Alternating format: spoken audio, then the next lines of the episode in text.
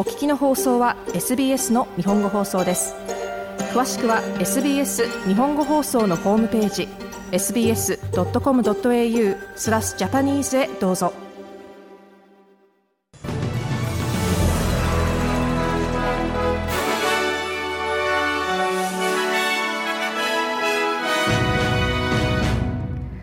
11月16日の SBS 日本語放送ニュースです。サンフランシスコで行われる APEC 首脳会合に合わせて、アメリカと中国の首脳会談が行われました。二国間関係の安定化につながることが期待されています。アメリカのジョー・バイデン大統領と中国のシー・ジンピン国家主席が会談したのは、昨年バリで行われた G20 での会談以来です。バイデン大統領は、米中の首脳はこれまで必ずしも常に合意に至っていたわけではないものの、2つの大国が協力し合うことは必要不可欠だと述べました。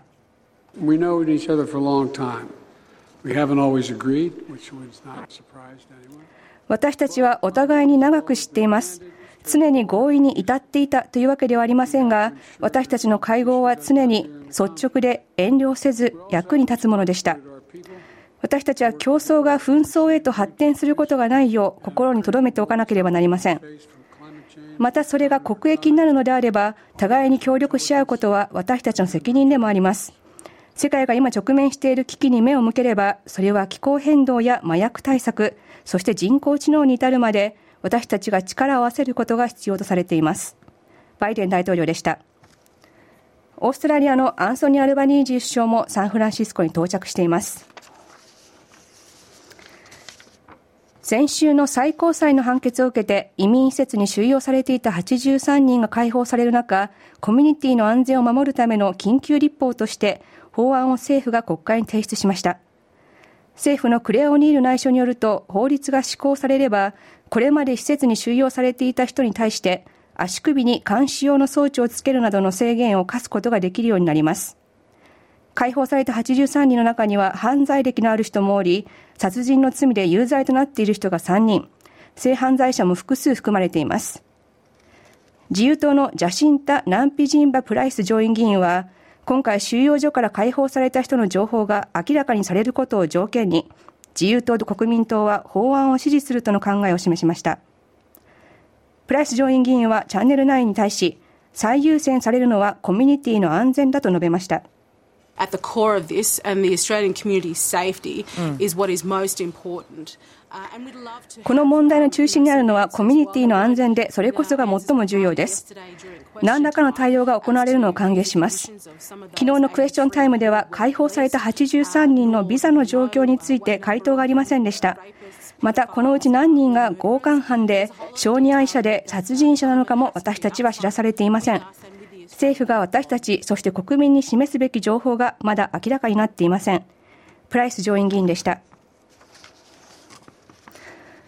イスラエル国防軍がパレスチナ自治区ガザにある地域で最大のアルシファ病院に突入したことを受けて、国連の世界保健機関 WHO は全く容認できないと非難しました。WHO のテドロス・アダノム・ゲブレイスス事務局長は、ジュネーブで行われた記者会見で、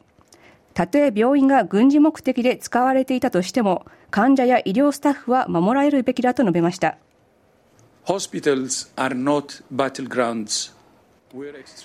病院は戦場ではありません。スタッフと患者の身の安全を非常に心配しています。彼らを守ることは最重要事項です。WHO はアルシファ病院のスタッフとの連絡が取れなくなっています。テドロス事務局長でした。イスラエルは突入について、病院の地下のトンネルにイスラム組織ハマスが本部を置いているためと説明しており、イスラエルはその後軍がアルシファ病院でハマスの作戦指令センターや武器などの装備を見つけたと発表しています。ハマスはこれを否定しています。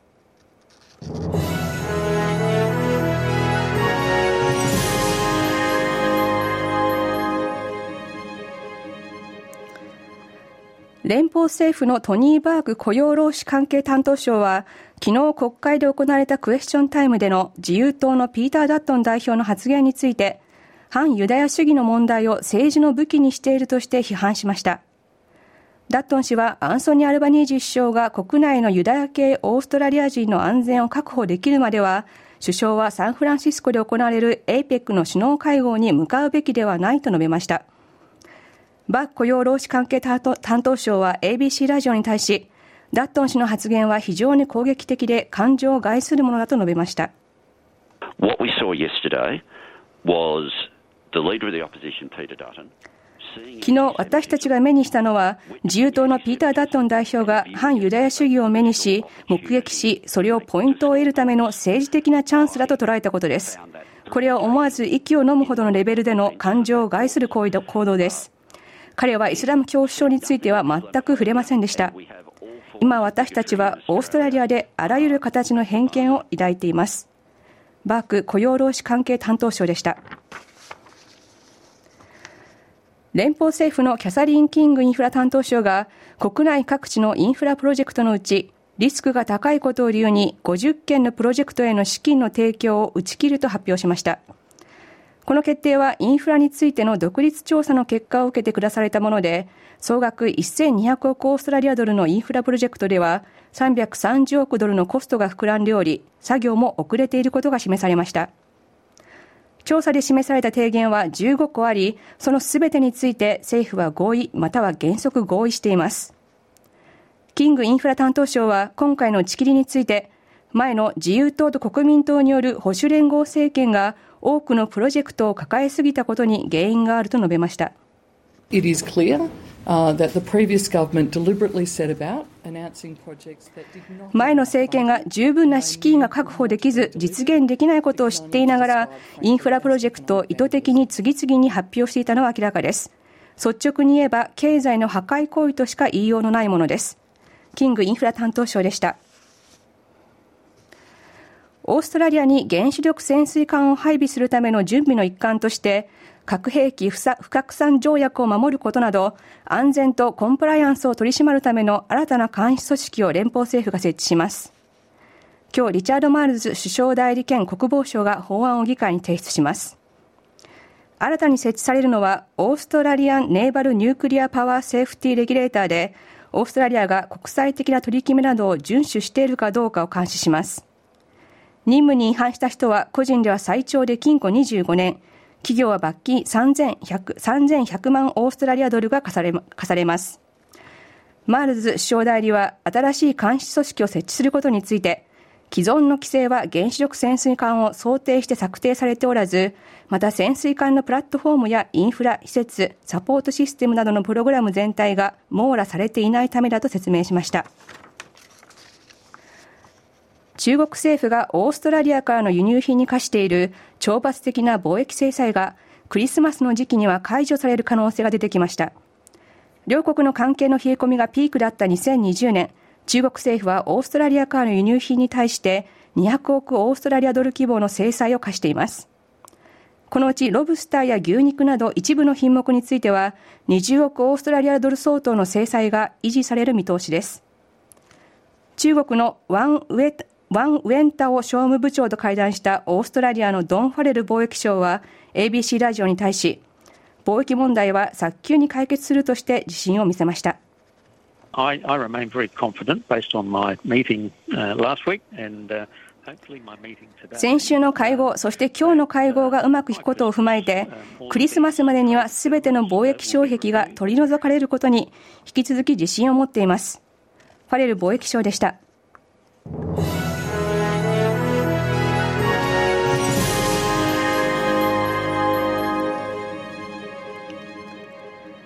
続いてスポーツ女子サッカーです。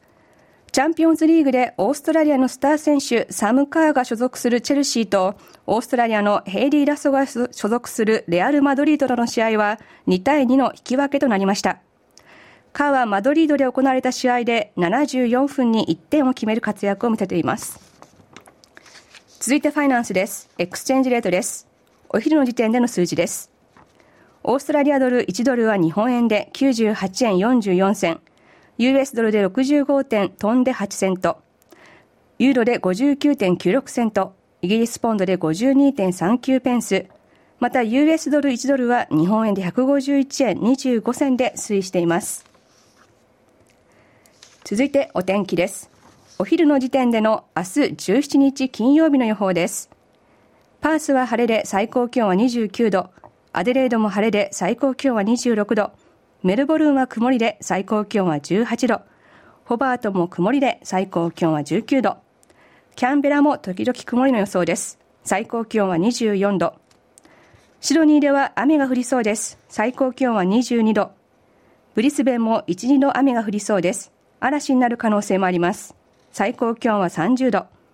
ダーウィンも1、2度雨が降りそうです。最高気温は33度の予想です。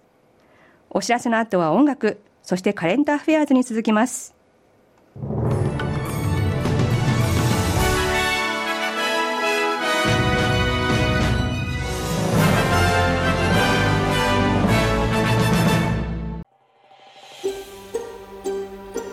もっとストーリーをお聞きになりたい方は iTunes や Google ポッドキャスト Spotify などでお楽しみいただけます